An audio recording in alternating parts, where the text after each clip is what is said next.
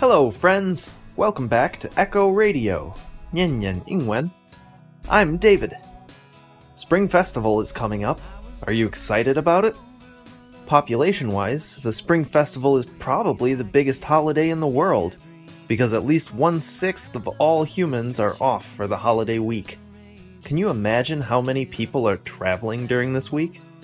Especially ever since China has become more and more open a lot of Chinese people choose to travel abroad instead of staying at home. Do you guys have plans to travel to the US? In order to make it easier for you, I'm going to give you some advice for when you visit. Since I have talked to quite a number of Chinese people around me, I have noticed there might be some interesting cultural differences that may cause some confusion on your trip.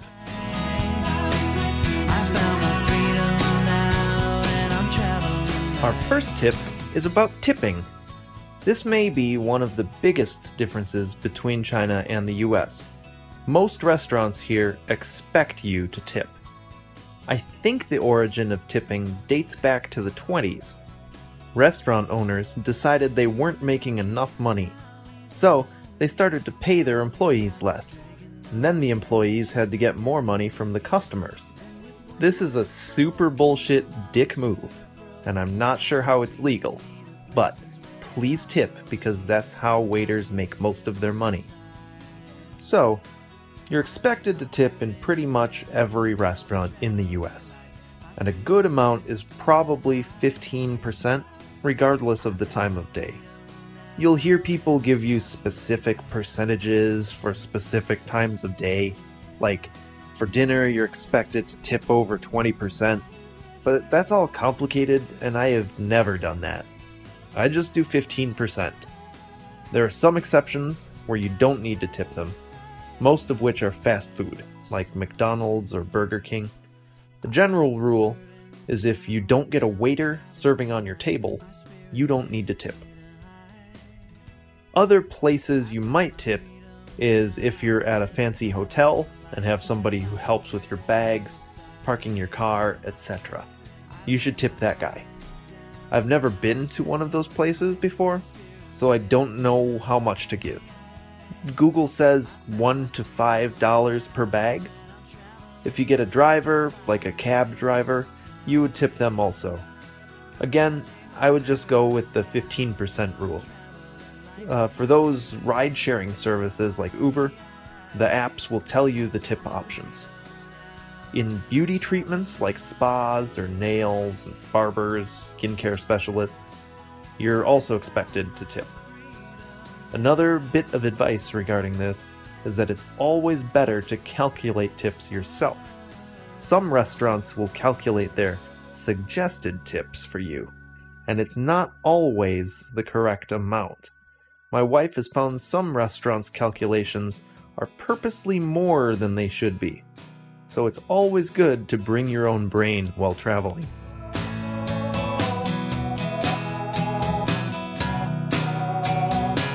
Next, we have some bite sized bits of restaurant etiquette. When you enter a restaurant, you don't just go sit yourself down, even when it's empty. There will usually be a sign that says, Please wait to be seated. But if there is no sign like that, usually you can either catch someone's eye, like the wait staff, and they'll tell you to sit anywhere. Or you can just wait at the front desk and someone will come up to get you. Fast food is also an exception here, where you can just pick up your order and seat yourself. I've heard stories from one of my Chinese class teachers, who is from Chengdu. She told us that you need to scream, Fu Yan! in the restaurant in China when you need the waiter. Unlike that, we don't scream at our waiters. Usually, they'll come by the table every few minutes to see if you're doing okay and if you need anything. But if they have not come to you for a while and you need them, you really kind of have to wave at them when they're looking in your direction to get their attention. We don't like being loud and making noise in public. Also, when eating, it's best to keep your mouth closed we consider it rude to talk with food in your mouth, or to chew with your mouth open, or to chew very loudly. Like I said, people here in the US don't like being loud and making noise in public. So, if you're in a public area, you don't want to be too loud. Unless, of course, you're at a sports event or some other large crowd event, like a parade or a concert. And I think it might be sort of a problem for Chinese visitors, because sometimes they talk really loud without realizing it, especially when they're excited or something. The first time I saw several Chinese people talking, I thought they were quarreling the whole time.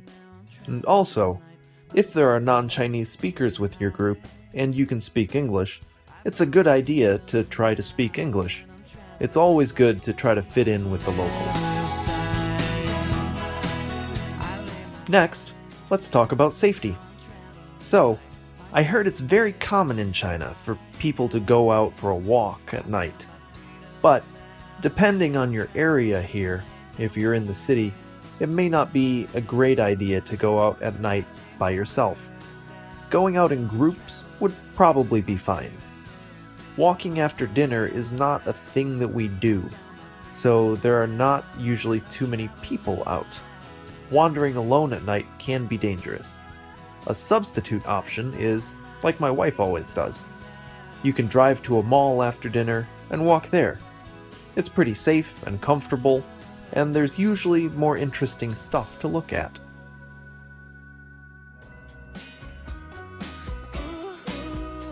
Now, let's talk about options for getting around. Most cities have public buses you can take. They tend to be a little slow, but their routes are easy to follow. Most buses here have a string you can pull to indicate that you want to stop at the next station. So, it's important for you to know where you want to get out. If you don't pull the string, the bus isn't guaranteed to stop. The bus may or may not call out the stops, so you may want to watch for the stops yourself. Other than that, a handful of big cities on the east coast or the west coast will have subways, which are pretty efficient, but I don't think they're as common here as in a lot of other countries. We also have cabs, but they're fairly expensive. I think most people would usually Uber or Lyft or one of those other ride sharing services instead of taking a taxi because it's a lot cheaper. A more convenient option is renting a car because then you'll have a lot more freedom. This is America after all. But you have to look into the laws for each state you'll be in to figure out if a Chinese driver's license is good enough to drive there. For traveling in between cities, other than renting a car, you can take a bus, although those tend to be really slow. They're probably one of the cheaper options. Not many people do that though. Trains aren't really a thing we do either. We use them all the time for transporting freight, but not really people. Of course, airplanes are a good option. We've got tons of airports. Even our tiny little towns have airports. Like, my hometown has around 80,000 people. It has an airport. So, you can get connecting flights to almost anywhere, and short local flights usually aren't too expensive. If you're invited by an American friend for dinner, it's always good to bring something small, like a bottle of wine, or ask if you can bring some small food or something from the store. But you don't have to spend much money. Under $10 is totally fine, and it's more the gesture than the thing that you actually bring that matters. And if they tell you they don't want something, then don't bring anything. It's that simple. You don't have to argue with them or anything. We're very straightforward like that. When you're in their house, it's a good idea to ask if you need to take your shoes off. And then they'll usually introduce you to their house and tell you if they have any other rules. You know, be respectful is a common rule around the world, but there's not too many special rules for Americans. We have a short history and are pretty laid back when it comes to traditions. Although nationally we don't celebrate Spring Festival, I would guess ABCs might still celebrate it, depending on how recently their family immigrated to the US. In places like Chinatown in LA, or someplace like that with a large Chinese population, they would do something for Spring Festival. But it won't be nearly as big or exciting as what you get back in China. I think you guys are the masters of celebrating. Hopefully, I get to visit China someday soon and experience a real Spring Festival there. That's all for today. Happy holidays! I'm David, and I'm waiting for your next questions on our WeChat platform, Nian Nian Yingwen. Don't forget to show up. And thanks for listening. We'll see you next time on Echo Radio.